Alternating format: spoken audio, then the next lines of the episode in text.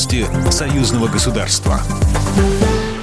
Здравствуйте, в студии Екатерина Шевцова. Беларусь будет оплачивать российскими рублями поставки нефти и газа из Российской Федерации. Об этом заявил премьер-министр республики Роман Головченко в эфире телеканала «Беларусь-24». По словам премьер-министра, переход расчетов на рубли экономически выгоден Минску. Также он сообщил, что Россия и Беларусь находятся на завершающей стадии переговоров по вопросу льготных тарифов на перевозку по железной дороге белорусских грузов по аналогии с нефтепродуктами. День единения народов России и Беларуси, который отмечается 2 апреля, должен занять место в календаре как нерабочий день в обеих странах, считает председатель Совета Федерации Валентина Матвиенко. Об этом она написала в своем телеграм-канале. Валентина Матвиенко отметила, что четверть века назад был дан старт интеграции двух государств. И добавила, что сейчас Россия особенно ценит то, что рядом с ней не просто партнер, а надежный друг, на которого всегда можно положиться. Выставка передовых образцов машиностроения России и Беларуси открылась в Москве на ВДНХ. Почти 70 экспонатов будут стоять до 9 апреля на открытой площадке между павильонами «Беларусь» и «Россия. Моя история».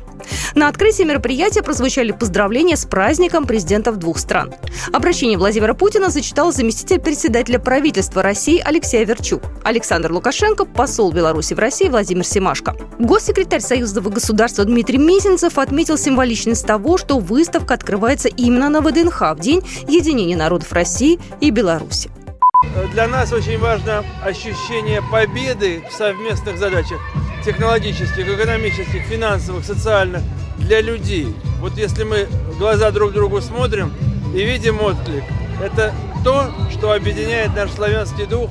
Речь на открытии шла об импортозамещении. Заменить западную технику, например, можно продукцией белорусского Амкадора. В Москву завод привез самые массовые машины, погрузчики, грейдеры, коммунальную технику. Директор дистрибьюторского центра Амкадор Валерий Круговой.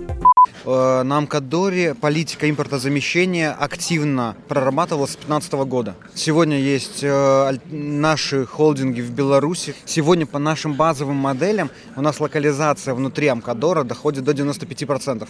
На сцене Национальной академии наук Беларуси выставлены не только модные электроскутеры и электромотоциклы, но и беспилотные летательные аппараты, а также героплан для распыления удобрений.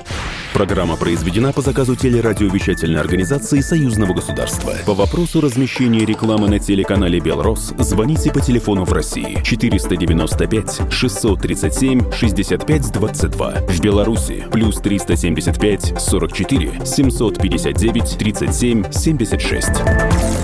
Новости Союзного государства.